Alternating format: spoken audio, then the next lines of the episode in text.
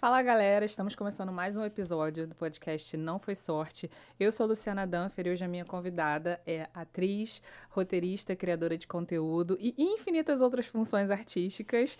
Viviane Miranda, tudo bem? Tudo bem, Luciana. Tudo bem, gente? Obrigada pelo convite. Um prazer ter você aqui. Muito obrigada por ter aceitado. Fiquei muito feliz de ter a sua presença aqui, de poder saber um pouquinho mais da sua história. Já vou começar te perguntando como que foi esse encontro seu com a arte? Você já queria ser atriz desde pequenininha? Ou como é que surgiu isso? É, eu sempre senti uma, é, uma inclinação, assim, pra, pra área mais criativa. Eu sempre gostei de, de escrever história, eu sempre gostei de fazer teatro, acho que desde criança, assim. Tanto na escola quanto, sei lá, curso livre, eu fazia teatro. Minha mãe, sei lá, me colocou em cursinho para criança. Ah, então e... então você fazia teatro desde pequenininha? É, eu comecei a fazer com uns oito anos, mas era uma coisa muito assim, curso livre, que, tipo, sem nenhum compromisso. Aí depois eu fiquei um tempo sem fazer. E aí voltei depois a fazer no Tablado, que é aqui no Rio. Mais é, velha, né? É, adolescente, assim, com uns 13, 12 anos. Ou mais, talvez uns 14. E, mas assim, ainda criança eu gostava de às vezes escrever umas histórias. Eu na escola a gente tinha, a gente tinha teatro na escola também. E aí eu gostava de escrever umas peças e a gente apresentava lá na semana de, de arte da, da, da escola. E, e sempre foi natural para mim fazer texto de humor. Eu não sei porquê, mas eu tinha uma naturalidade para fazer coisa.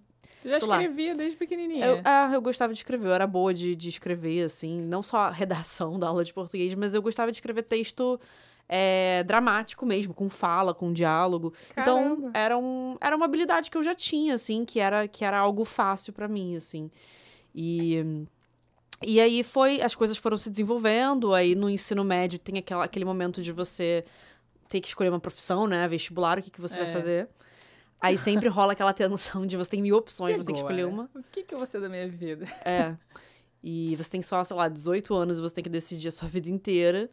Mas é, eu, eu, na época, sabia que eu queria fazer alguma coisa relacionada a ou comunicação ou teatro. E aí eu, eu, já tinha muita vontade de ser atriz, mas os meus pais não são artistas, ninguém na minha família é artista. Meus pais são funcionários públicos, então rolava uma, uma certa pressão assim do tipo, não, mas isso não vai te dar estabilidade. Assinada. É, eu sou CLT, isso não vai te dar estabilidade, não sei o quê. Porque realmente é uma área é. difícil, é uma profissão difícil, né? Ser artista em qualquer lugar do mundo, eu acho que é são batalhas, né? Qualquer trabalho é difícil, mas acho que ser artista tem um peso é. a mais, né?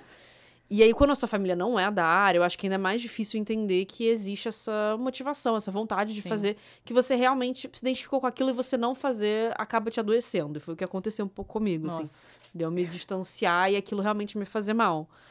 E... Engraçado que você falou é, no começo, minha mãe me colocou no teatro, eu achei que ela tivesse se apoiado. Ela apoiou, assim, eu lembro que a primeira. No, no vestibular, eu tentei pra. Eu tentei pra direção teatral e pra comunicação social. Eu passei, passei em todas as faculdades. mas eu escolhi comunicação e aí eu fui fazer uma escola técnica, que aqui na, no Rio é a Martins Pena. Não sei uhum, se você conhece. Claro.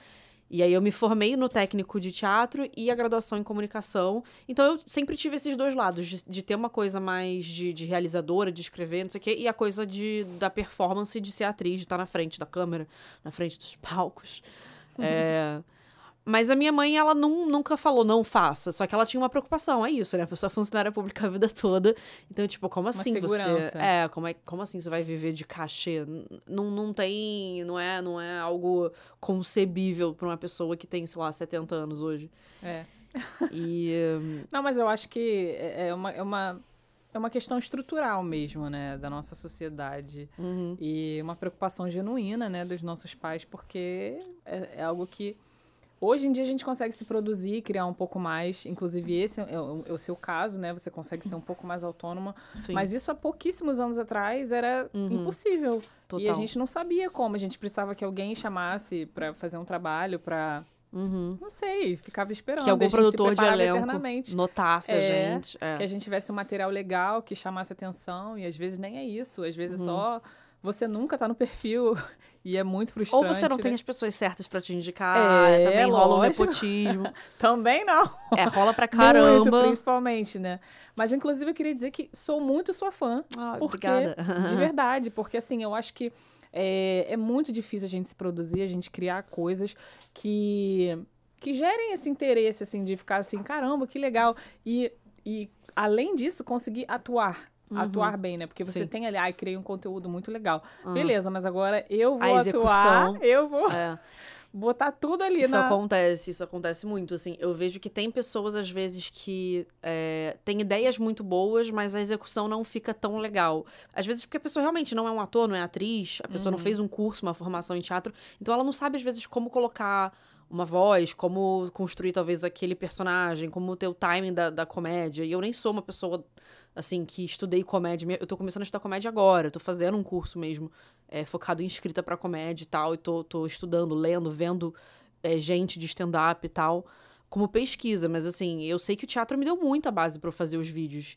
E é o que você falou, assim, eu acho que a gente, né, como atriz, a gente, durante um bom tempo, a gente fica, às vezes, naquela expectativa, às vezes quase passiva, de que um produtor de elenco vai notar a gente e que a gente vai ser descoberta. Isso é muito frustrante pra qualquer artista, porque se você não tem pai, ator, mãe, ator, se você não tem uma família que já tá introduzida ou amigos que estão super bem inseridos, você é mais uma em um milhão, mesmo que você seja linda, Sim. maravilhosa e você seja talentosa, não quer dizer nada.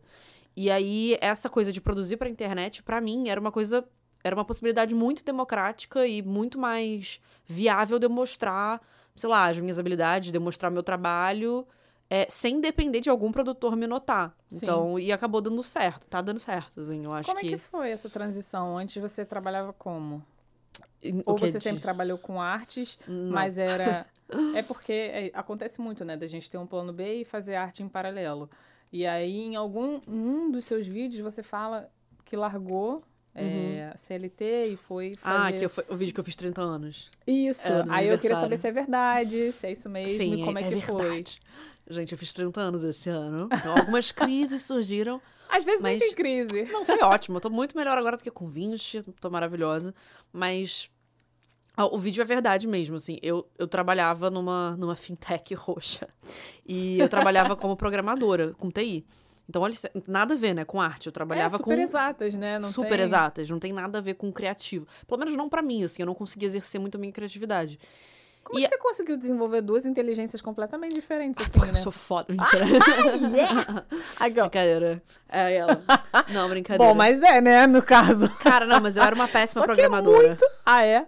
Não, assim, eu acho que eu não era boa programadora, gente. Tanto que, mas tipo, isso é o seu julgamento, né? é o meu julgamento, mas assim. Que a empresa não achava isso. Eu não sei se a empresa achava isso, depois a gente fala em off. Mas eu sofri um pouco, assim. Era um trabalho que realmente eu não conseguia me sentir eficiente. Eu não conseguia me sentir bem sucedida, porque tudo que eu fazia, eu achava que era muito pouco perto do que os outros estavam fazendo. Porque as outras pessoas tinham muito, muita facilidade, né? Com. Sei lá, com código, com número, com, com lógica de programação, que realmente Era é falou. desgastante, né? É, são você. dois, dois, dois lados do cérebro opostos. Então, pra mim, era muito mais desgasta- desgastante que uma pessoa que fez faculdade de TI. Eu não fiz faculdade de TI, eu fiz um curso, na verdade, que durou cinco meses. Que tava. Olha isso, gente, a minha história é muito doida. Eu estava desempre... eu em São Paulo, desempregada, e eu tava trabalhando com evento, super assim, feliz, ganhando super mal. Aí eu falei, não, tem que fazer alguma coisa. Eu namorava um menino que era programador, aí ele me incentivou, aí uma outra colega minha tava fazendo um curso, ela também me incentivou, aí eu me inscrevi num curso que era gratuito pra mulheres. E aí deu super certo, porque eu fiz o curso, eu fui bem até no curso, eu acho que eu até conseguia me destacar minimamente.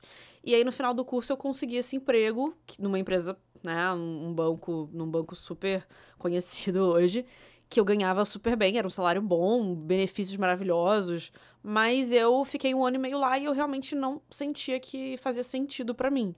É, eu acho que eu tava querendo, no fundo, me encaixar no que as pessoas esperavam de mim, sabe? De ser uma pessoa com uma vida, com uma carreira regrada, com uma vida um pouco mais estável, mais. Bem cedida ali, né? É. Pagando as contas certinho, sem desespero. É, sendo carteira assinada, CLT. Então, isso pra mim seria tipo, ah, beleza, tô cumprindo a minha função social de filha, é, de, de, sei lá, de sobrinha, de neta, de estar fazendo um trabalho que é comum. Só que eu não queria um trabalho comum, eu queria estar trabalhando aqui, o que eu tô fazendo agora, conversando, sabe? Falando de, de, de coisas interessantes, produzindo, criando, inventando, fazendo alguém rir. Isso é o que faz mesmo meu coração vibrar. Mas. É, mas mas Ah, não ano foi fácil. foi até bastante tempo, né? Mas eu trabalhei antes em outras empresas, assim, essa não foi a única. Só que aí foi na área de comunicação também. Essa Uhum. foi mais na área de tecnologia, que aí realmente foi muito diferente. Mas é um tempão. Mas esse, nesse tempo você não fazia nada de arte? Tava Cara, só... não. Eu tava só no, no CLT lá, TI, louca, arrancando os pentelhos, porque assim, cara, foi com foda. pinça. Arrancando os pentelhos do cu com pinça. Porque, cara, é, foi sofrido, assim. Eu realmente. Eu, eu, eu chorei, assim, algumas vezes. Quando, quando eu, eu fiz um vídeo agora de burnout, e, cara, é real, eu, eu acho que eu tive algum burnout leve, assim. Porque eu realmente chorava, às vezes, de eu não conseguir entender o que eu tava fazendo. Tipo, era desesperador. Aí eu tive treta também com pessoas que trabalharam comigo, que eu não sei se não gostavam de mim, tive desentendimentos. Então Vai teve. somando tudo, né? Vai somando tudo. Só que aí você fica, ah, não, mas o salário é bom, você tem uma estabilidade, não sei o que. Aí você vai ficando, fica, ai, plano de saúde é ótimo, tem Copa Dó, aquelas.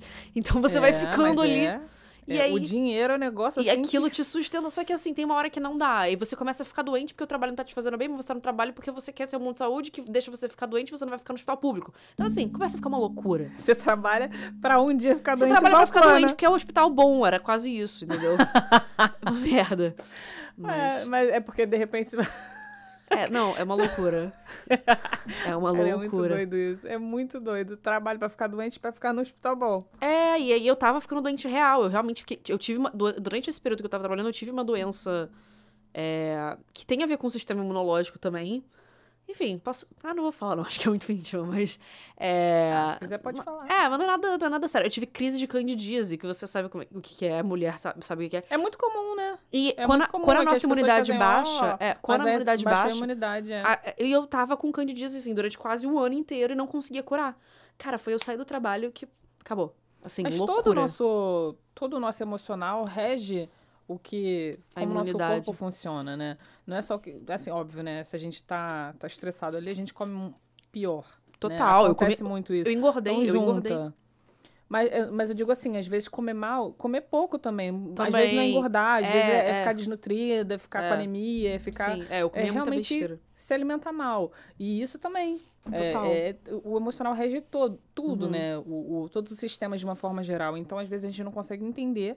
É, teve um, um ator que veio aqui que ele falou: eu, eu, eu criei uma, uma gastrite porque ele trabalhava no telemarketing, né? E ficou um ano. Nossa, coitado. E aí ele falou que eu fiquei doente, eu tinha gastrite. Uma gastrite de fundo emocional, totalmente, né? é, e acontece muito, assim, não tô falando que a gente não tem que fazer coisas que a gente não gosta, porque acontece de. É, são processos. A gente faz muita coisa que a gente não gosta, focada em, em, em alcançar coisas que a gente quer, ou Sim, viver sim. da arte, né? Mas Aham. é, tem limites, né? Tem momentos que a gente realmente, ah, agora É. não dá. E por isso que eu te perguntei se você fazia algo em paralelo. Porque às vezes tem uma arte aqui, Aham. em paralelo, que consegue dar uma aliviada, né? Sim. É, e eu não fiz, assim. Eu acho que isso foi uma coisa também que me. De certa forma me adoeceu. Gente, eu dei uma rotinha aqui, quarto. De certa forma me adoeceu. É, porque eu realmente abandonei tudo que era criativo da minha vida. Eu fiquei só ali na- no rolê de, de, de TI. E assim, eu falo desse emprego, mas esse emprego foi muito importante pra mim em vários aspectos, inclusive no financeiro. Eu consegui me programar e me planejar financeiramente e juntar um dinheiro pra eu ficar, tipo, um tempo só me dedicando ao vídeo, à produção de vídeo, e ainda sem ganhar nada com isso. Então, assim, foi importante eu ter ficado esse um ano e meio lá, porque eu consegui me planejar financeiramente. E, inclusive, me deu muito material pros vídeos que eu faço hoje. A galera se identifica muito, porque eu tava numa empresa que as pessoas é, se, veem, se enxergam muito também naquela rotina de mundo corporativo. Então, talvez eu não teria esse material todo. Eu trabalhei em outras empresas antes, mas eram empresas muito diferentes, de outros setores. Essa foi muito significativa pra mim, porque realmente era muito diferente do que de quem eu sou. E aí era um você esforço. ressignificou tudo ali, jogou material É. artístico. Cara, eu, eu precisei ressignificar pra, tipo, não enlouquecer. E porque eu acho que. é- Eu falo isso também, né, nas, nas entrevistas que eu dei pros outros veículos. Eu falo. Eu falo, eu falo isso de, tipo, o humor. Ela é demais, ela é demais. Gente, desculpa, bati aqui. Eu falo isso de, de como o humor é importante pra gente é, enxergar com outra perspectiva as coisas que aconteceram, que às vezes não foram coisas tão legais, mas a psicanálise. Não sei se é psicanálise, vou cagar a regra aqui. Mas a psicologia fala de quando você começa a rir de alguma coisa, ou quando você começa a debochar de um trauma, por exemplo, assim, nossa, minha mãe, cara, mas a minha mãe também, né? Porra, minha mãe era foda, minha mãe não deixava nenhum prato limpo na cozinha, sei lá. É como se você estivesse quase superando a morte da mãe, que você. Não é porque você não gosta dessa mãe, é porque você, você ama tanto essa mãe, você sente saudade dela, mas você já tá bem com essa, com essa perda, de certa forma, bem, né? Que você consegue até se distanciar e se desidentificar daquela perda, daquele trauma, e fazer uma piada sobre uma isso. gracinha, né? É. então eu vejo um pouco dessa forma. O humor é uma forma de você ressignificar. Eita! De você ressignificar uma coisa que não foi tão legal na sua história, mas que você transforma numa É, e às terceira vezes coisa. também trazer só um alívio durante o dia, Sim. né, cara? A gente tem uma rotina tão louca, mil coisas, mil pepinos e tretas, e aí de repente você vê um vídeo e, caraca, desligou. É. E só isso já é aquele tal do comic relief, né? Que Total. você, caraca, comic relief, É. tá? Aham. Mas Sim. é importante, poxa, sabe? A gente é, é tanta, é tanta dificuldade. E eu vejo, é, agora como mãe, né? Às vezes a gente esquece um pouco da gente. E Hum. Se a gente se perder nessa rotina de só resolver coisas, só trabalhar, a gente enlouquece. Então, acho fundamental que tenha gente produzindo esse tipo de conteúdo que traz identificação, que traz é, leveza, humor. E Hum. às vezes não é nada sério, sabe? E Sim. Total. e já traz ali uma, um desafogo, né? Um né? A pessoa Sim, fica. Mas quando você fez essa, essa transição, você pediu demissão, como é que foi? Eu pedi demissão. Cara, foi um processo. Assim, muita terapia. Faço terapia, inclusive façam terapia, recomendo. Faça. Quem gente, puder, né? fazer, eu sei que. Eu sei que não é acessível pra todo mundo, infelizmente. Inclusive, inclusive, você faz vídeos Eu faço vídeos falando sobre a minha- terapia é, falando também. terapia. Tenho, eu faço terapia desde os 16 anos, gente. Olha isso. Eu tenho muita história de terapia pra contar. Eu tenho 30, então você imagina, quase metade da minha vida fazendo terapia. Mas foi um processo de autoconhecimento, um processo de realmente des- me desprender de várias verdades que eu tinha, de várias crenças, crenças limitantes, muito jovem mística. Mas. Mas é importante que é uma visão de fora. Às vezes você não consegue enxergar de jeito sim, nenhum. e- Sim. E, e aí a terapia me ajudou também a, a ver que aquele não era o caminho e que, tipo, qual é a pior. O que, que, que de pior pode acontecer se eu me demitir? Ah, tá bom, beleza. Depois de um tempo você ficar sem dinheiro, gastou todo o seu dinheiro, você não vai ter aquela é, segurança e tal. Só que aquilo pra mim era menos importante do que eu fazer algo que fazia sentido, do que eu fazer algo que me. é, que me movimentava por dentro. Porque eu tava com um incômodo tão grande, tava tão frustrada, que nada poderia ser pior do que, tipo, ficar, sei lá, sem fazer algo que não faz sentido, sabe? Sem fazer algo que significa, que, que é significativo em termos de, de trabalho. E aí eu banquei, foi difícil, né? Porque eu falei pra várias pessoas, fui falando aos poucos. Eu pedi a demissão, eu, eu fiz todo um planejamento, um cálculo de quando seria bom eu pedir. Então eu fiquei alguns meses ainda su- sustentando. Não foi uma coisa, pedi na semana que vem, tchau. Eu sustentei pelo menos aí uns seis meses pra Até garantir. juntar o dinheiro todo que você queria, né? É, o dinheiro, aí tinha os benefícios pra receber, umas ações de não sei o quê. Eu falei, ah, então vamos esperar um pouco aqui. Aí eu tirei férias pra ganhar mais um tempo. Então, assim, tudo de férias que eu podia tirar, eu tirei pra co- conseguir ganhar esse tempo de, de pensar e de refletir. Cara, esse é o momento de eu sair. E aí conversei com o meu chefe, que é uma pessoa super legal, inclusive, se estiver vendo, tá lá, você é muito legal. Um chefe Sejam bacana. chefes legais. Sejam chefes legais. Realmente ele foi um dos melhores chefes que eu tive. Apesar do trabalho não ser um trabalho que eu me identificava, ele era uma pessoa bem legal e foi uma das coisas que ajudou eu me sustentar lá. E conversei com ele, ele super entendeu, falei os meus motivos. Aí conversei com a minha família, e aí teve um pouco de, de Você né, tá louca? atrito. É, mas, cara, e hoje que as coisas estão acontecendo, eles estão felizes, assim, que tipo, ah, beleza, era esse caminho mesmo. Mas. Mas, também, foi assim, difícil. óbvio, só vão ficar felizes se verem resultados, né? Senão Claro. estão ali prontos pra falar. Tá vendo? Maluca. Largou o trabalho que ali dava uma segurança, pediu É. Tá todo mundo sempre esperando o caos, né? Sim, esperando aquela pontadinha pra, tipo, eu tinha razão. Eu não Mas- disse? É. E total. quando que começou a dar resultado? Tem quanto tempo que você tá fazendo? Tem o quê? Um ano? Tem menos de um ano, tem. Ó, acho que eu comecei no final de maio, então junho, julho, agosto, setembro, outubro, novembro. Tem, sei lá, sete meses. Deve ter quase sete meses que eu tô produzindo conteúdo com uma frequência. Eu comecei assim com um por semana, depois foi dois por semana, às vezes eu faço três. Mas eu nunca faço todo dia porque é muito cansativo o processo de escrever, o processo de criar conteúdo com o mínimo de qualidade que eu, pelo menos, sou bem preocupada. Eu, eu sou um pouco perfeccionista, assim, de, tipo, querer fazer algo minimamente decente. Eu sei que tem vídeo meu que é ruim. Mas pelo menos eu coloquei algum esforço. É um ruim que eu sei que eu me dediquei, pelo menos algum. Pelo menos uma horinha ali eu me dediquei pra escrever aquele roteiro. Porque eu vejo que na internet hoje tem muita coisa pasteurizada. E aí, coisa pasteurizada não me interessa, porque não tem nenhuma identificação com quem eu sou. E várias pessoas podem fazer igual. Então, assim, eu tento criar roteiros autorais, porque é o que vai fazer me destacar também, né? E é o que tá Sim. fazendo eu conseguir viver disso hoje. Mas é isso, tem sete meses que eu tô produzindo conteúdo, assim, com regularidade, com consistência. E aí a coisa começou a virar lá pra setembro, então foi tipo com quatro meses de trabalho. Eu com... Nossa, virar... foi muito rápido, Foi muito né? rápido. Quatro meses é nada. É, pra produção Período de de experiência Período foi de efetivada. experiência, eu fui efetivada, gente, na empresa Acabou. Miranda.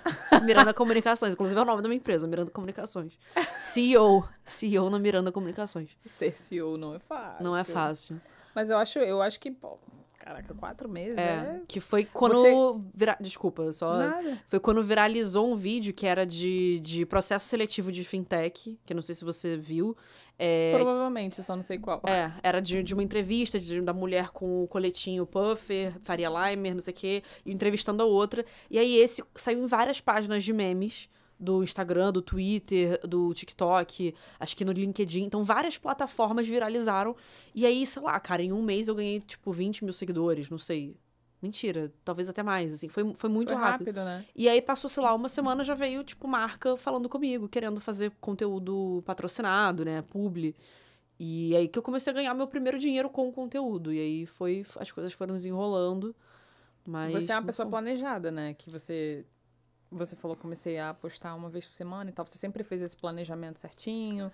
Porque Cara, às vezes a gente quer um resultado. Uhum. Deixa eu abrir nessa pauta aqui, né? Porque não é só, ah, pedir demissão, vou correr atrás. Uhum. Acho que também tem uma coisa de estabelecer um tempo, né? Não sei se você se deu um tempo. Acho que sim, porque você Sim. juntou o dinheiro, né? então você Sim, tinha o exato. tempo ali pra. Eu tenho que fazer o negócio, botar um esforço máximo até a data tal, por Aham. exemplo. Então acho que isso é uma pauta legal pra levantar, porque não é só, ah, criei coragem, vou me demitir, me planejei, tô com uma grana. É fazer um planejamento legal ali, né? Já que eu tô fazendo só isso, então Uhum. vou me propor a dar o meu melhor, sei lá, duas vezes por semana, postar um negócio. Sim. Uma vez que seja, mas que seja um vídeo ma maneirão, sabe? Bonzão, com o meu melhor. Sim. É, e aí você fez esse planejamento de não ficar Fiz. nem uma semana sem postar nada, sempre... É, eu tive esse cuidado, assim, desde o primeiro vídeo que eu postei, eu não fiquei uma semana sem postar nada. Nem que fosse um por semana, eu postava toda semana. E aí, depois que eu comecei a fazer dois, eu toda semana tava postando dois vídeos, no mínimo dois vídeos. E é um. É isso, eu acho que é importante falar que quem quer se comprometer, quem quer virar criador de conteúdo, viver disso, é. Você tem que se comprometer com o que você acha que você vai entregar. Se você falar, ah, vou fazer cinco por semana, você não vai fazer cinco por semana. Você não vai começar com cinco por semana, que você vai desistir depois de duas semanas. Vai ser É, impossível, vai ser começar com uma exaustivo. meta palpável, né? É, uma meta que seja é, possível de se, de se realizar. Então, assim, pra mim, um- Principalmente se você é a única pessoa fazendo, que é o seu É. caso. eu faço tudo. Eu escrevo, eu edito, eu produzo, eu posto, eu faço planejamento. Eu tenho, inclusive, assim, isso de planejamento que você falou, eu tenho uma, uma mentora que, tipo, me acompanha, uma pessoa que eu, que eu pago pra me acompanhar e me ajuda na estratégia de post. Então, assim, eu tenho essa, essa orientação também, mas a parte toda criativa de realização sou eu. Então, é muito cansativo quando você. Aí ainda tem que fazer, às vezes, naquela semana encaixar uma publicidade, ou às vezes, sei lá, uma palestra, que eu também dou palestra, não sei o quê. E aí você tem que administrar essas demandas com conteúdo orgânico para as pessoas que te seguem, que as pessoas estão ali não é pra ficar vendo. esperando, né? Estão esperando, não estão ali só pra ficar começam- vendo, tipo, selfie. Eu não vou ficar postando selfie. Eu quase nem posto selfie. É, você tem que estar entregando algum valor para as pessoas, senão elas vão deixar Sim. de te seguir. E. Cara, tem que ter planejamento. É um trabalho, é, é uma profissão, assim. Eu digo que daqui a, sei lá, seis anos a Estácio vai estar criando uma faculdade de criador de conteúdo. Já tem Então, assim, vários cursos, né? É, não, mas vão criar alguma graduação. Cara, o MEC em algum momento vai aprovar essa graduação. eu não duvido, eu não duvido. Não. Porque já tem curso de youtuber, de não sei o que, só que agora Tem. youtuber já ficou uma coisa 2010, assim, 2020 já é TikTok. Então, eu acho que a tendência é profissionalizar cada vez mais, porque de fato é uma profissão muito nova, que muita gente ainda não enxerga como profissão, mas se você se planejar e levar com maturidade, seriedade, dá pra você viver disso é, com estratégia, né, gente? Claro. É, você. E aí, le- levando em consideração que o conteúdo, você vai atrair as marcas de acordo com o seu conteúdo, né? Então você Sim, focou sim. Uhum. bastante na sua experiência pessoal. Você fala bastante de. Da, da terapia, do, das questões trabalhistas, né? O ambiente corporativo. E aí, quem está interessado, é, as marcas que vão estar interessadas em você são essas, obviamente. Não Uhum. só essas, mas assim, você começa a ramificar Aham. o- Você cria um o- nicho, né, de é, audiência. É, no nicho e assim, você consegue entender aonde que pode vir a grana. Uhum. Como é que você pode atrair os parceiros, né? De Sim, repente, sei lá, você só gosta de falar de um tema. Aham. Mas é importante abrir a mente também, Sim. pensar, cara. É, e é importante tem outras você. coisas que podem sair daí. Claro. É, eu fiz também um curso, um programa de aceleração é, de uma consultoria muito legal, que se chama Creators Boost, e também é um programa gratuito para quem quiser se inscrever, eles fazem uma seleção. E foi excelente, assim, porque eu aprendi muita coisa do mercado de, de, de marketing de influência que eu nunca iria aprender. Então, assim, hoje eu sei, por exemplo, quanto precificar uma, publicidade, quanto Que é precificar. importantíssimo, né? Você botar valor no seu trabalho. Exato, você saber quanto vale o seu trabalho, você saber quanto você cobra por alcance, por visualização, por impulsionamento, por exclusividade. Tudo isso são coisas que não são faladas porque é um mercado muito novo, é uma profissão muito nova. E tem o lado bom e o lado ruim. O lado bom é que tem espaço pra muita gente entrar, o lado ruim é que ainda tem muito trabalho arrombado. Aquelas, Vou jogar mesmo aqui a merda no ventilador. Mas tem muito trabalho que a galera tá querendo pagar, tipo assim, sei lá, tipo. Eu não vou falar valores aqui. Ah, mas, Mas assim- falar, se for uma coisa irrisória, você, cara, não é possível que eu valha só É, isso. tipo assim, cara, já vi de, de colegas que falaram que receberam proposta de 150 reais pra fazer um vídeo. Um de uma- de uma publicidade? Dá, gente. Tipo, gente, não, sabe? Eu sei que 150 reais é muito dinheiro pra muita gente no Brasil. Eu sei que o nosso país é muito desigual. Mas, Mas a gente tá, falando de, uma marca empresas, grande, de né? marcas grandes. Às vezes não é nem uma marca tão grande, mas é uma marca média que poderia pagar dois mil reais, sabe? Poderia pagar mais. Enfim. Mas isso é outra Não, discussão. e detalhe que se ela quer a sua imagem, ela vê muito valor no É. que você pode fazer por ela. Exato, exato. Então, ela poderia buscar uma outra pessoa. É, então, assim, ainda é, mui- é um mercado muito problemático, que tem muitas questões a serem lapidadas, assim, como qualquer mercado novo. Aí tem essa coisa de ser um mercado da área criativa, o mercado criativo, a indústria criativa já é uma indústria, indústria, opa, uma indústria problemática, porque as pessoas acham que é só porque você gosta do que você faz, porque você trabalha com criatividade, você trabalha com internet, você pode cobrar qualquer coisa, ah, porque é legal, porque você faz por hobby. Não, não é bem assim. Então, tem muitos limites ainda que tem que ser estabelecidos, sabe? E que eu acho que muita gente ainda não consegue botar, ou por não saber, ou às vezes uma questão de insegurança, não tá seguro ainda com o seu conteúdo. Então, é difícil, mas eu acho que a tendência de, de se profissionalizar é cada vez maior, assim, eu espero. E. Ah, uma coisa legal que você falou é isso de, ah, eu, eu trabalho com o que eu amo. E hoje de manhã eu tava pensando isso, assim, cara, se você trabalha com o que você ama, mas você não tá passando perrengue, tá errado. Tem alguma coisa errada. Porque quando você começa a fazer o que você ama, vai ficando mais difícil. Não no sentido de é, não estar realizada, mas de. A coisa vai crescendo, as coisas É. vão ficando boas É. e vai ficando burocrático. Dá trabalho, dá, trabalho. muito trabalho você se Total. destacar, você crescer, dá muito Sim, trabalho. super. Então, assim, a gente tá feliz, a gente tá realizado porque tá fazendo um negócio que ama, mas é trabalho à beça, a gente tá sempre Total. cansado, tá pensando assim, caraca, como é que eu melhoro isso, como é que eu faço aquilo? É. E vai começando a ter que delegar Uhum. e, e confiar nas pessoas e, e ter uma equipe para trabalhar isso é difícil também. Uhum. É a gente pensar assim, pô, mas eu faço tão bem feito, será que a pessoa vai ter o mesmo cuidado que eu para editar um vídeo, para fazer isso, para fazer aquilo? E tem tudo isso, né? Então, Total. se a gente não. se tá muito fácil, tem alguma coisa errada. É. Não, e não é fácil. Não, não existe trabalho fácil, a verdade é essa. Se for pra ser um trabalho bem feito, se você quiser se destacar, nada é fácil. E é o que você falou, assim. Uma hora que a gente, a gente fica. Quando a gente se envolve muito com o nosso trabalho, quando a gente tem. Quando ele é muito significativo pra gente, a gente vê muito valor nele, que é o que acontece comigo hoje, graças a Deus, porque eu já tive muito trabalho que eu. Ah, mas, enfim. É, eu acho que a gente tem uma dificuldade mesmo de delegar porque a gente fica muito apegada ao que passa pela nossa mão e a gente acha que o outro não vai fazer tão bem. É. E eu comecei a aprender a delegar isso, a tirar um pouco desse desse super controle, dessa super centralização que eu sou uma pessoa meio centralizadora, isso não é muito bom, na terapia a gente fala um pouco sobre isso, mas eu comecei a ver que eu tinha que delegar a edição de vídeo pra alguns vídeos. Tipo assim, alguns vídeos eu não vou editar, não vai dar tempo, não vou conseguir, vai ficar muito cansativo. Aí eu pago uma pessoa pra editar o vídeo pra mim. E tudo bem, a pessoa vai fazer do jeito que eu pedi. Às vezes eu tenho que fazer mais ajustes, às vezes eu tenho que. Enfim, vou gastar mais dinheiro porque eu vou estar pagando. Mas, pelo menos, eu não tenho tanto estresse de ter que ficar fazendo tudo. E você vai ter que ir aprendendo, você vai ter que ir aprendendo. E aí, tipo, é isso que você falou, né? Você quer sempre se destacar, você quer ser boa. E toda hora você tá pensando nesse trabalho. Tipo, eu, por exemplo, eu acordo e durmo pensando em ideias de vídeo, em ideias que eu posso ter, em ideias, sei lá, de como é, expandir o meu negócio, de como eu fazer outras fontes de renda, de como, sei lá, criar um curso, criar um livro, criar não sei o quê. To- Toda hora é ideia. E você tá toda hora pensando nisso. Então, tipo, não é só tranquilo, sabe? Tem estresse também. Tem bastante estresse. E, e eu acho que isso acontece porque a gente está sempre pensando no, no, no, coletivo, assim, no servir no outro. Eu acho que quando que a gente faz tem um propósito maior de alcançar as pessoas uhum. e de levar algo bom para as pessoas, a, acaba que gera isso, assim, da gente querer melhorar e fazer o negócio do curso que você falou, assim, uhum. você tá aprendendo um negócio que você acha que é difícil o conhecimento, é difícil de chegar esse conhecimento nas pessoas. Então, Sim. como facilitar esse caminho para as pessoas? Como, como que eu vou é, é, levar esse conhecimento ou deixar um pouco menos difícil os próximos criadores de conteúdo, para os próximos conteúdos. Ih, travou a língua aqui. Criadores de conteúdo.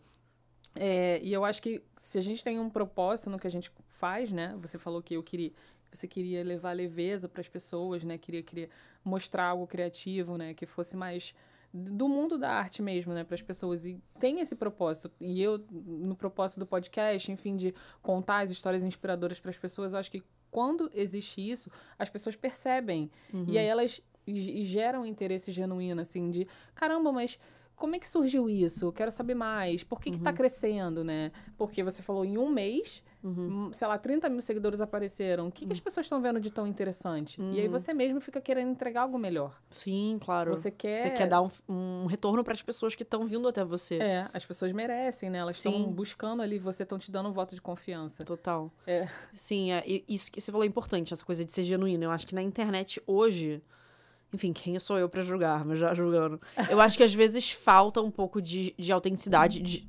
Opa! De autenticidade, de, genu, de genu, genuidade. Ih, gente, não sei falar é essa palavra. Mesmo. Genuidade? Genuidade? É genuíno. É...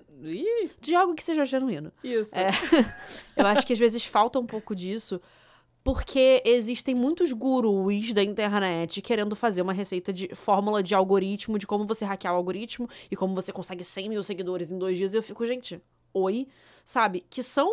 Cara, que é um negócio meio, tipo, pra pegar, pra, pra pegar, tipo, uma galera que tá desesperada.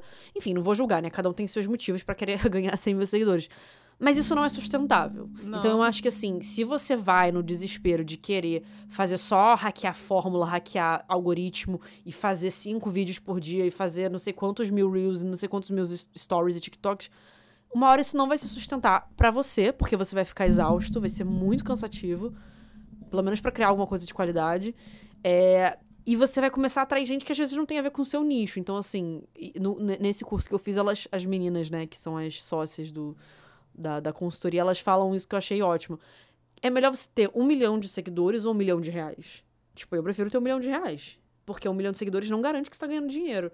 Porque qual é o. O que, que você está convertendo ali para aqueles seguidores, sabe? Qual é a conversão que você faz para aquela galera que chega de uma forma super viralizada, que uhum. nem te uhum. conhece direito? Então, assim, eu acho que naturalmente, é, quando você. Quando você cresce de uma forma mais orgânica, é, porque as pessoas estão de fato se identificando com o seu conteúdo, estão vendo alguma genuidade, não sei falar essa palavra, estão vendo algo de genuíno, alguma autenticidade naquilo, elas têm muito mais chances de ficar. E você existe uma, uma, uma probabilidade muito maior de você reter aqueles seguidores, porque eles se interessaram de fato pelo que você está mostrando. Quando é só de, de, viralização, cara, eu todo dia perco. Todo mundo perde seguidor. Todo mundo que é criador de conteúdo perde seguidor todo dia. Eu perco todo dia pelo menos uns, sei lá, cento e poucos seguidores. E é normal, é completamente normal. Mas aí eu ganho mais 300, 500. Isso aí... falar é ótimo, porque só fica quem realmente está interessado. E essas exato. pessoas que ficam, elas comentam, elas engajam, elas querem estar tá ali. Exato. Então é importante que elas fiquem. Quem não está afim realmente só faz número. Exato, exato. Desde, e... que, desde que você começou a não vou falar nem, nem como criadora de conteúdo, mas desde que você começou a, a, se envolver, assim, de fato com a arte de forma profissional, você já passou algum um perrengão, assim, de... Caraca, maluco, eu vou desistir disso, muito perrengue. Ah, nossa, desisti várias vezes. Ih, gente, Ah, você já dia... desistiu várias vezes? Não, mas assim, você fala desde que eu comecei na internet ou antes? Do Não, início da arte? Eu falo de modo geral, mas modo pode geral. ter sido um perrengue do meio do, do digital também. Cara, do digital não. Do digital, pelo menos desde que eu comecei, eu tava bem convicta de que, tipo, cara, fiz 30 anos, eu não vou mais ficar voltando atrás, é agora ou nunca, sabe? E realmente, essa consistência, essa sede que eu tinha de fazer dar certo agora, eu tinha uma intuição de que ia dar certo. Aí eu também fiz uma consulta com a minha taróloga, ela também confirmou, eu falei, vamos lá. Inclusive, foi ela que me indicou para entrar no TikTok, porque eu não usava TikTok. Ela falou assim: começa a postar no TikTok que vai dar certo. Aí eu postei e realmente, o meu primeiro vídeo viralizou lá. Então, gente, Marcinha taróloga Se estiver ouvindo, você é maravilhosa. e aí eu fiz com uma astróloga também, a astróloga também falou, é isso, não sei o que, não, não. Então, minha terapeuta, amigos, várias pessoas foram me confirmando, cara, vai, vai, vai. Então eu tinha um suporte, apesar de tudo. Então a minha intuição tava que, tipo, beleza, vai rolar. Ah, então agora, assim, no meio digital, eu, eu tô feliz e, tipo, tô realizada. Eu acho que não teve nenhum momento que eu falei assim, ah, que merda. Eu acho que tem momentos que você fica cansada porque você se expõe, você, tipo. Eu fico muitas horas, às vezes, no celular respondendo gente, porque é importante também você ter esse engajamento com o público. Pra você mostrar que você é uma pessoa de verdade, sabe? Que você não é aquela pessoa que, tipo. Não é um robozinho. Nunca. É, não é um robozinho que nunca vai responder ninguém. Eu respondo quase todo mundo, sabe? Porque, tipo, se a pessoa. A pessoa tem, sei lá, 50 bilhões de, de, de, de, de usuários no Instagram. Ela tirou, sei lá, cinco minutos da vida dela para me mandar um inbox falando que gostou do meu vídeo. Por que, que eu não vou responder? Sabe, ela tá vindo fazer um elogio. Eu vou, tipo, só. Ah, não, foda-se. Solicitações, ignorar. Eu não vou fazer isso, sabe? E eu sei que tem gente que faz. Porque tudo bem, tem gente que tem, sei lá, milhões, né? Eu não tenho milhões. Mas. Eu vejo com valor, assim, esses momentos de troca. E eu acho que isso fortalece o sentimento de comunidade, que também é uma palavra que no marketing, no marketing, no marketing digital hoje está muito em voga. Você falar de comunidade e como fortalecer o criamento, o criamento, está foda. como criamento. Cara, eu tô. Eu tô tomando só cana de. Cana de. Como é que é isso, gente? Caldo de cana. Eu, eu juro Tá que só tem caldo de cana. batizado. Tá batizado. Como a criação da comunidade é importante pro fortalecimento da sua, da sua rede e, e até pra tornar mais horizontal, assim, por exemplo, você faz uma publicidade, você entende melhor a sua audiência do que a marca. Então é importante você ter esse senso de. Você consegue dar um sei- resultado melhor. é, né? eu sei quem são meus seguidores, sabe? Então pra mim é importante. Mas eu, por que que eu tô falando isso? Tô prolixa que demais. eu te perguntei do perrengue. De desistir. Cara, então, é isso. Eu já trabalhei com muita coisa. A minha primeira formação foi como atriz. Mas eu sempre tive muito medo, assim, de tipo. Eu sabia que eu tinha. É, que eu tinha habilidade, eu ia falar talento, mas eu acho essa palavra talento cafonérrima. Eu acho super. Uma palavra muito nepotista. Você acha arrogante? É, não sei se é arrogante, mas eu acho meio cafona talento, falar talento. Ai, eu não sei, porque parece que você nasceu com aquele dom. Ai, tipo, acho até colocaram um pozinho de perlim em você. Não sei. Eu acho até que tem essas pessoas que, que você não consegue. Você olha pra ela e fala: Caraca, maluco, essa pessoa. Tipo, Denzel Washington. Caraca, maluco. Sério. Se ele não fosse ator, eu não sei o que ele seria. Porque. É, Sem então, palavras. E não tem nada que ele faça que seja ruim. Eu nunca vi nada ruim que ele tenha feito na vida. Aham. É, é, ele é absoluto, pra Uhum. mim. Mas aí eu penso. Existem pessoas que elas, de repente, não são tão talentosas, mas caraca, Tem elas se técnica. Uhum. esforçam tanto. Elas buscam caminhos e elas vão se Exato. aperfeiçoando. A gente tem Exato. vários exemplos desses, desses atores que você não dava nada por eles. Falava, Uhum. ah, beleza, alguém colocou ali dentro, mas a pessoa faz questão de se destacar de alguma forma, ela encontra o caminho dela. Sim. Então, acho até que existe a questão do talento. Mas, é isso, né? Às vezes a pessoa também tem muito talento e morre na praia. É, é, eu acho que é uma combinação de dois fatores, né? Sim. Tem o talento, mas você tem que ter o outro lado também de, de- da dedicação, do estudo, da pesquisa. E eu acho que é. Tá bom, vamos falar Inclusive, então isso é algo que você, desde o, desde o início que a gente começou a conversar, você falou de vários cursos que você fez, né? Então, Sim. isso é, é algo que. É, então do acho que é perfil talento também, né? mesmo. Você busca. Não, vocês vêm sim, estudando, é, sim, eu sou uma pessoa. caminhos, Eu né? acho que eu sou uma pessoa CDF, assim, nesse sentido, sou dedicada, sabe? Até hoje, na minha produção de conteúdo, eu acho que eu sou uma pessoa dedicada, tô sempre estudando e tal. Então eu acho que eu tinha essa habilidade natural, assim. Eu sempre fazia, ai, peça, sei lá, às vezes umas peças tota- totalmente amadora, meio tosca. Mas aí eu acabava me destacando de alguma forma. Então isso me dava alguns indícios, algumas intuições de que o caminho era por ali. É... Cara, eu me perdi de novo. Perrengue. Ah, o negócio. Per... Caralho, eu tô, eu tô muito prolixa, gente. Que horror. Tô empolgada, É. isso. Normal, Cara, tá então, e ótimo. aí os perrengues. Cara, é isso. Às vezes você faz uma peça, às vezes você vai fazer, tipo, sei lá, uma participação. Você vai fazer alguma coisa que, tipo, às vezes até rola um dinheiro, mas as pessoas te tratam mal porque você não, sei lá, não tem um nome, porque você não é ainda conhecida. E aí você vai vendo que, tipo, às vezes uma pessoa que estudou muito menos que você, uma pessoa que, pô, não teve a dedicação que você teve, tá num papel super de destaque e tá fazendo alguma coisa muito mais legal. Isso, isso brocha, sabe? Naturalmente isso vai te brochar, porque você vê que tem muita gente talentosa que não tem oportunidade. Isso vai dando uma frustrada. E você fala, ah, então foda-se, é pra ser tão difícil assim? Ah, cara, não quero. Você, sei lá, escriturária do Banco do Brasil. E vou viver minha vida e comprar um cachorro. Comprar não, adotar. Adote. É.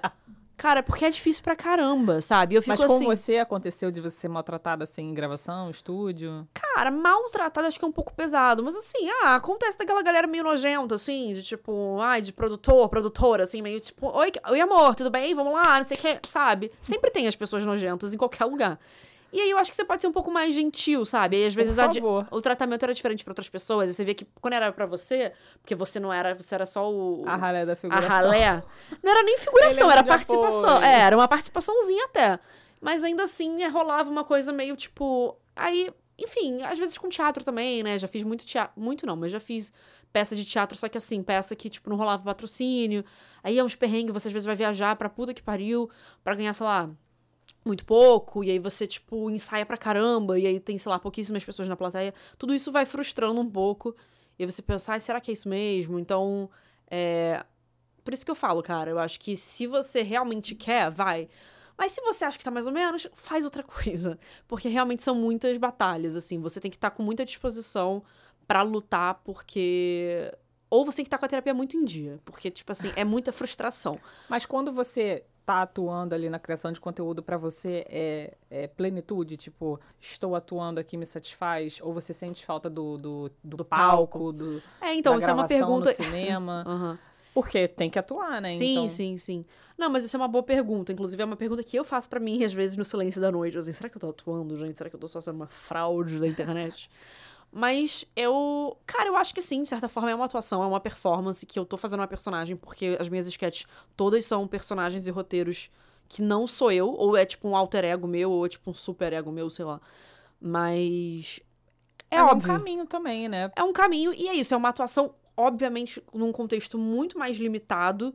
Tipo, eu não vou fazer um Brecht, não vou fazer um Chekhov. É um negócio que eu que escrevi e, e é humor. Então, geralmente são piadas que eu mesma, eu coloquei no roteiro um, um texto de humor que pra mim é engraçado, às vezes pra outra pessoa não vai ser. Então, tipo, eu não tô interpretando um, um texto de outra pessoa, não tem um super desafio, porque, obviamente, quando você escreve pra você fazer, você faz algo que tá na sua zona de conforto. Eu não vou escrever um personagem que vai ser super difícil pra eu fazer. Então, tudo que eu faço tá fácil pra eu fazer. Eu não saio tanto da minha zona de conforto como atriz, eu saio de outras formas.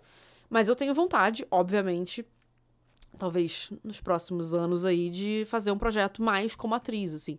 Ou, sei lá, no audiovisual, não sei se isso no teatro. Às vezes eu tenho um pouco de preguiça de, de teatro, gente. Porque teatro é difícil. Mas assim, voltem ao teatro. Parece que eu tô fazendo propaganda contra o teatro, corta essa parte. Mas. não- gente, pelo amor de Deus. São fases, são fases. É, acho que no momento eu não tô numa vibe teatro, apesar de ser- o teatro ser maravilhoso, foi o que me formou. Nesse mas- momento você quer mais assistir do que. É, eu acho que eu quero mais assistir. Tenho amigos maravilhosos fazendo, mas eu acho que eu fazer, eu tô em outra vibe, assim. E tem que ter uma disposição corporal. Eu acho que não tenho um corpo tão bom assim pro teatro.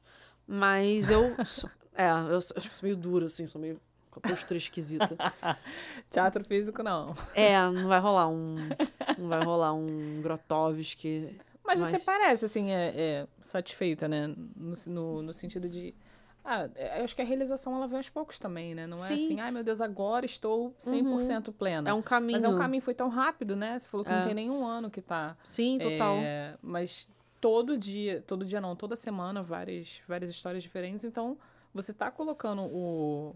Tá aflorando cada vez mais o lado artístico, assim, não tem como esquecer. Você não tá, só não tá Sim. pegando peças clássicas pra. É, não tô montando um, né, um Shakespeare da vida, mas eu, se rolasse um projeto legal, eu super faria, assim, em algum momento. Eu tenho vontade de fazer coisa pro audiovisual, de fazer, de repente, série, de fazer, sei lá, coisa pro streaming, filme. Escrevendo ou atuando? Cara, Você se vê, atuando. escre- você vê atuando. Atuando. Eu tenho vontade de escrever, talvez, uma série, alguma coisa, talvez, de humor que eu possa participar. Mas isso eu sei que é um projeto muito grande, ainda tá muito nas ideias, então seria mais pra, bem pro futuro. Como é que você se vê daqui a cinco anos? Já que você é uma pessoa planejada. É, olha, nossa, cinco anos é muito. Gente, mas agora falando sério. Muito negócio- tempo nada. Tu Cinco acha? anos? Nossa, eu, Eu acho, que acho. pode mudar tanta. Eu, há cinco anos Não, atrás, era tão Pode, diferente. pode não, pode e vai mudar muita coisa, mas eu acho que passa rápido. É, Ué, pode ser. Mas agora, falando sério, o negócio do teatro vocês cortam, tá? Porque senão vão me cancelar na internet feiamente. Eu amo teatro. ai, Viviane Miranda falou É, mal do teatro. Viviane Miranda é cancelada porque falou mal do teatro. Gente, eu não falei isso. Eu falei que eu não, nesse momento não vou voltar a fazer teatro agora. Por favor, entendam. Tem que explicar. Uhum. Bom, mas também Tem que explicar tudo. Mas, inclusive, isso é um problema, assim, porque eu faço humor sarcástico, as pessoas às vezes ficam muito ofendidas e levam tudo muito pro pessoal. Tem isso. Tem, as pessoas já, assim, me, me deram algumas canceladas nos comentários. Não de tipo assim, nossa, perdi 50 mil seguidores. Mas assim, de nos comentários me chamar de uma coisa que não era, porque eu tava fazendo uma sketch falando de atores de teatro. Inclusive, essa sketch ficou até famosinha, esse vídeo, porque era uma, um diálogo entre uma atriz de teatro e uma atriz de, de internet. Eu vi. Então. e aí me odiaram, porque, nossa, que recalque. Eu falei, gente, recalque porque eu tenho amigos maravilhosos que fazem teatro e eles estão felizes. Deixa eles felizes fazendo teatro. Mas Se eu as não quero fazer teatro, muito tudo bem. sentidas também. As pessoas né, estão muito cara? sentidas, É levam tudo muito a carência, sério. Muita dificuldade, É sensibilidade. tipo, não é sobre você, Não sabe, amigo? você- não dá pra você querer agradar todo mundo. Não, Não, vou, não tá com seu nome na sketch, gente. Pelo amor de Deus, supera, sabe? Mas. Eu vi, eu achei engraçado, assim. Eu achei. é, Eu acho que a pessoa tem que estar predisposta também a ver um negócio engraçado. Ela não pode querer, ai, vou. É. Tá me criticando, tá falando mal. Aí, tá vendo? A pessoa só faz. "Ah, tá ganhando Sim. dinheiro em cima do, do, do negócio dos outros. É. Tem as pessoas dispostas a isso. Então, Inclusive, amigos meus do teatro, que eu amo, que são maravilhosos, super talentosos, riram da sketch, falaram, kkk, muito bom, adorei, não sei o quê. Então, assim, a própria galera do teatro tá comentando ofendido, por que que você, que nunca pisou no teatro, tá ofendido, sabe? assim, é só uma coisa minha que eu tô numa outra vibe, eu não tô fazendo teatro, mas... Gente, posso voltar a fazer amanhã e tá tudo bem. A gente é contraditório, sabe? Nós, seres humanos, a gente se contradiz toda hora. As pessoas gostam de ter motivo pra cancelar. Mas o negócio dos cinco anos, senão eu não respondo. É... Cara, cinco anos, eu, realmente, eu, eu, eu acho difícil, porque eu acho muito tempo, assim. Cinco anos atrás eu era outra pessoa. Uma pessoa infeliz, tá ligado? Mas... Com a. Cara, eu vou ter 35 anos, então. Ah, eu espero já estar, tipo. É. Sei lá, num, num lugar assim de reconhecimento legal. Eu, eu espero estar podendo fazer projetos meus também pra fora da internet. é, propondo coisas também como, como autora e como atriz, não só é, nos vídeos de, de rede social. E. É mais uma pergunta provocativa mesmo, porque assim, a gente não tem que ter uma resposta pronta. É, É mais pra difícil, pensar. sim. Porque, ah, cara, é verdade, muitas coisas podem acontecer, mas sempre tem aqueles é, planos que ficam na nossa cabeça, assim, de, Uhum. cara, isso eu quero muito fazer daqui a algum tempo, ou, daqui a curto prazo. Tem Uhum. sempre os projetos a curto prazo, a médio prazo. É, então, Sim. como você já começou um negócio agora que tá crescendo bastante, de repente você já tinha ali um Sim. planejamento mais é, pulsando ali, né? Mas não é, não é uma, uma obrigatoriedade, né? As pessoas não têm que. É, assim, por exemplo, a gente falou tanto de teatro, né? Coitado do teatro, eu amo teatro, gente. Vou falar isso várias vezes, pra vocês não me cancelarem. Mas uma coisa que eu tenho vontade de voltar a fazer no teatro, voltar não, que eu tenho vontade de fazer no teatro pela primeira vez que eu nunca fiz, é stand-up. Eu nunca fiz stand-up, eu acho muito difícil. Eu acho que tem que estudar, tem uma técnica pra isso, não é qualquer É. pessoa que sobe e fala qualquer merda e Não, acho que não é mesmo. não é. E isso, foi bom você ter falado isso, porque, caraca, eu vi. Tem muito stand-up ruim, né, gente? Tem, Vamos combinar. Tem, tem, muito stand-up. e- E principalmente de homens. Homens héteros, cis, brancos. Vou militar, mas... Não, mas Fala. assim, eu acho que é tão, é tão feio quando a pessoa não entende que ela tá fazendo um negócio errado ali, sabe? Não tem um amigo pra falar, né? Tipo, Pô, não é cara, possível. Não é tipo, o cara não se apresenta, É assim. de- Espera um pouco. É muito difícil porque você. Sabe, quando você vê um, um vazio assim na plateia e zero interesse e zero. Cara, é um constrangimento, né? É constrangedor. Uma vergonha mas acho alheia. que pior que isso é quando o negócio fica meio apelativo, a pessoa fica meio. É. Sabe, é- Vendida, né? A pessoa fica vendida, é total. horrível. E eu, e eu me pergunto assim, será que. Porque não é a primeira vez da pessoa ali, não é possível. Eu, pelo É, menos, acho que nunca vi a primeira vez, assim, de. Foi um espetáculo que já, já tava acontecendo ali. Pior que eu não duvido. A galera, a galera é tão cara de pau que eu acho que vai na primeira mesmo, tá nem aí. Não, ok, mas assim. Cara, um ruim atrás do outro. E aí eu penso, poxa, é, Não, não, é teve alguém qualquer pra um. orientar ali essa pessoa. Mas eu acho que não é só isso. Tem que ter uma pessoa ali te falando, ok, Uhum. te dando feedback. Mas, porque é é legal que te deem oportunidades e você vá lá tentar e você vá lá fazer, Sim. ok. Mas é, é- é importante você entender que é uma profissão. Uhum. Que aquilo não é qualquer coisa. Não é qualquer coisa. Você não pode ali, você tá. As pessoas pagaram pra te ver. Uhum. É, é mais do que entretenimento, assim, é o tempo das pessoas.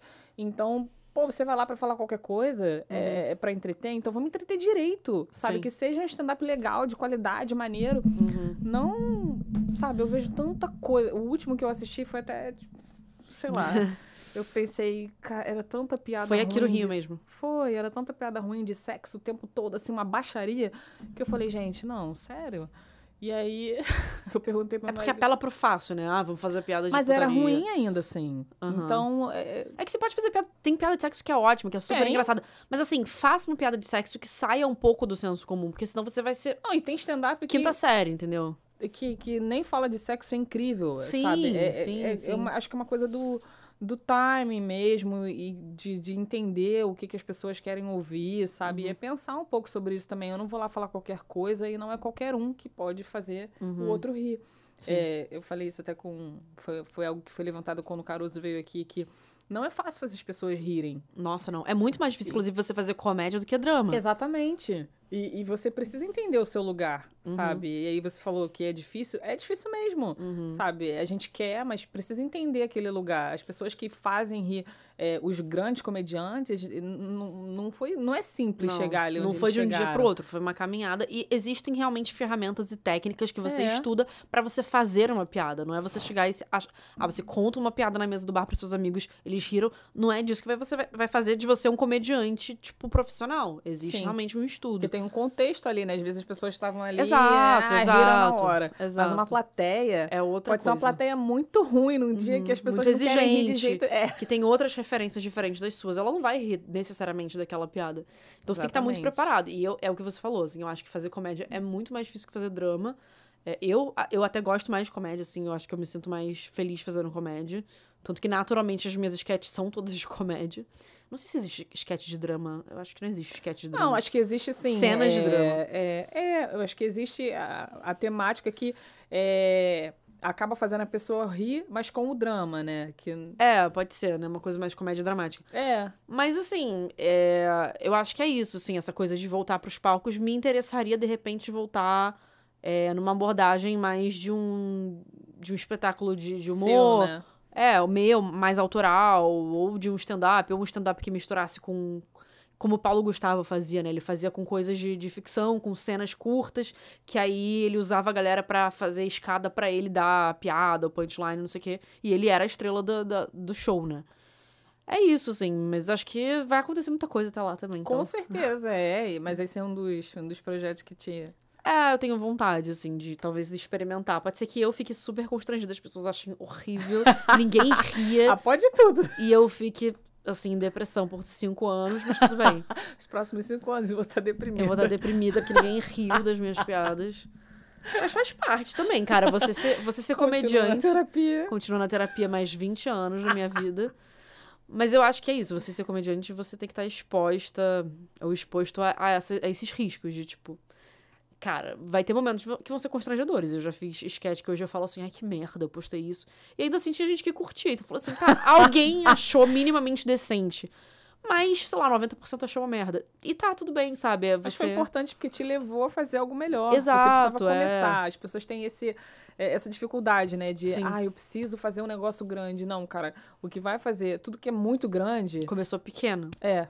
Começou Exato. pequeno e o que vai fazer você crescer, você realmente ter é, notoriedade e, e reconhecimento é fazer as coisas pequenininhas. A Uhum. primeira entrevista que eu fiz foi ruim.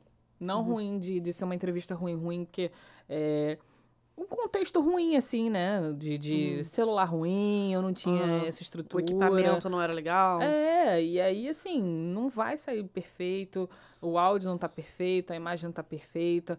Às vezes você não, não tem, assim. é, às vezes não, na maioria das vezes você não tem intimidade com a pessoa e a coisa não flui tanto. Você não- Mas é, você precisa desse momento pra chegar no momento legal, um momento assim de caraca, agora, agora foi, agora rolou.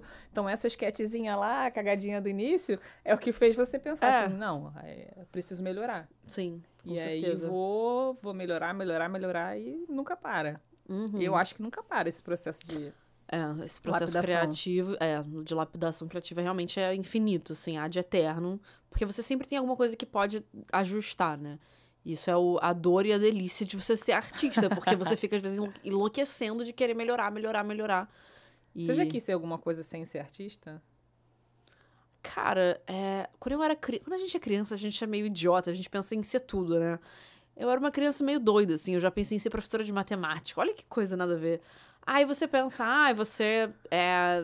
Sei lá. Engraçado é matemática, né? Porque Nada ser professor, ok, mas de, é, matemática, Pois é, especificamente. É, eu acho que eu não queria ser professora de matemática. Eu acho que só achava legal ser professora porque eu gostava das professoras da escola, que elas eram legais. Enfim.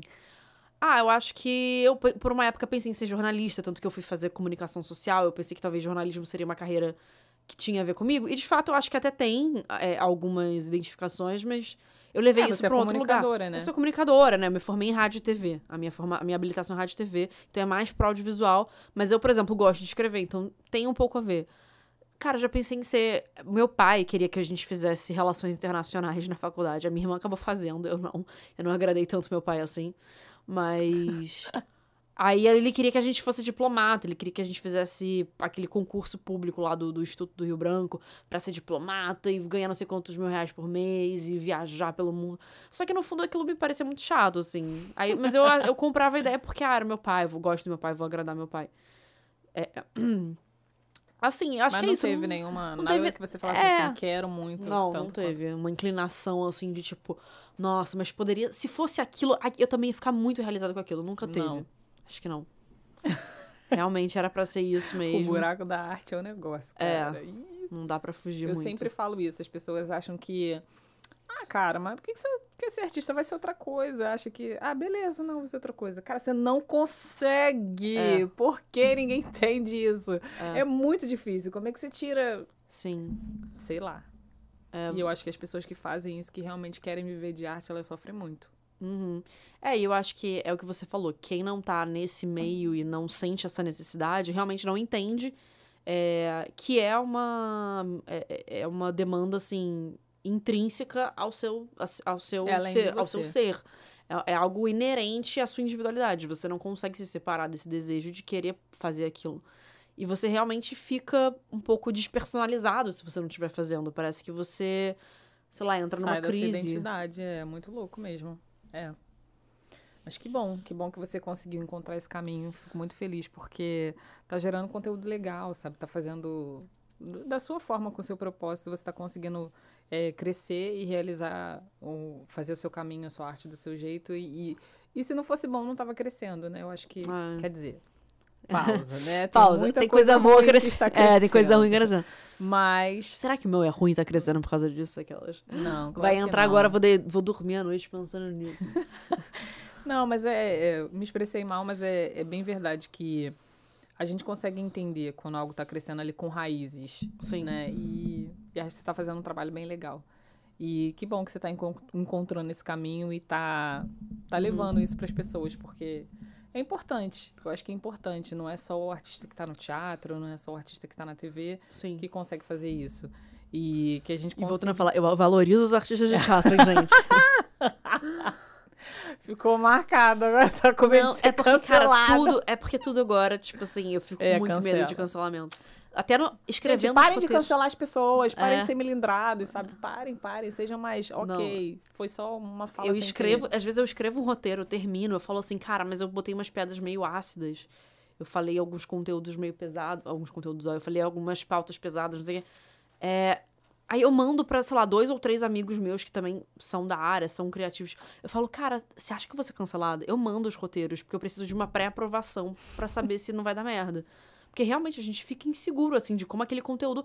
Porque é isso, você posta na rede e ele vira outra Seja coisa. que Deus quiser. Seja que Deus quiser, É. não, é ma- não tá nas suas mãos. Então, às Não vezes é complicado. É verdade. Ai, fiquei muito feliz de ter vindo, de você ter Ah. vindo, de verdade, você ter contado um pouquinho dessa história. Sei que é uma história infinitamente maior, mas só o pedacinho que você já contou é que que possa inspirar as pessoas, que possa fazer as pessoas terem coragem aí de também se planejarem para seguirem seus sonhos, né? Porque não é só seguir o sonho, é ter um pouquinho de planejamento ali, de Uhum. Sim, organização. total. E sendo na arte ou não, né, gente? Porque a gente fala muito do meio artístico, mas envolve todas as profissões, envolve Sim. seguir o sonho que seja seu sonho, Sim. né? Qual, qualquer um, né? Exato. E ter um pouquinho de, de persistência ali, né? Uhum. Pra não ficar só doente cumprindo um papel de robozinho. Sim. Obrigada, Obrigada. Luciana. Adorei. É, chamar você de Vivi, tá? Tá, pode é chamar. íntima já. Obrigada, Vivi. Fiquei muito Obrigada. feliz de você ter vindo. Gente, sigam a Vivi, que tá como aquela Miranda no, no Instagram. E você tem YouTube também, né? Ou você não? O meu YouTube, ele é, ainda eu vou, na verdade, reformular ele. Eu tenho também. É, ah, mas no momento usa mais o TikTok e o. É, no momento os meus conteúdos estão no TikTok e no Instagram. É aquela, arroba aquela ponto Miranda. No LinkedIn eu também produzo conteúdo um pouco mais personalizado, assim, pra plataforma, que o LinkedIn é outro universo. E aí é barra aquela Miranda sem ponto. É, e no YouTube, o meu plano, meu projeto para o próximo ano, eu vou começar a produzir conteúdo pro YouTube. Eu já tô lá como você creator, aí tá por Viviane Miranda, e é um conteúdo que eu vou produzir mais em forma de tutorial para falar um pouco da minha experiência de produtora de, de criadora de conteúdo e como profissionalizar isso para você na sua vida. Então, que é um ah, pouco... que legal, viu? Conteúdos gratuitos ali para te ensinar a chegar no negócio, um caminho ali é mastigado. É, é um pouco por aí. Que tem a ver com o que a gente falou também mais isso, cedo. Isso, é de já. Então é isso, gente. Vocês vão lá no canal do Não Foi Sorte para assistir o episódio, compartilhem, vai estar no Spotify, no YouTube e que a gente possa se ajudar nessa jornada e até o próximo Não Foi Sorte. Valeu, beijos.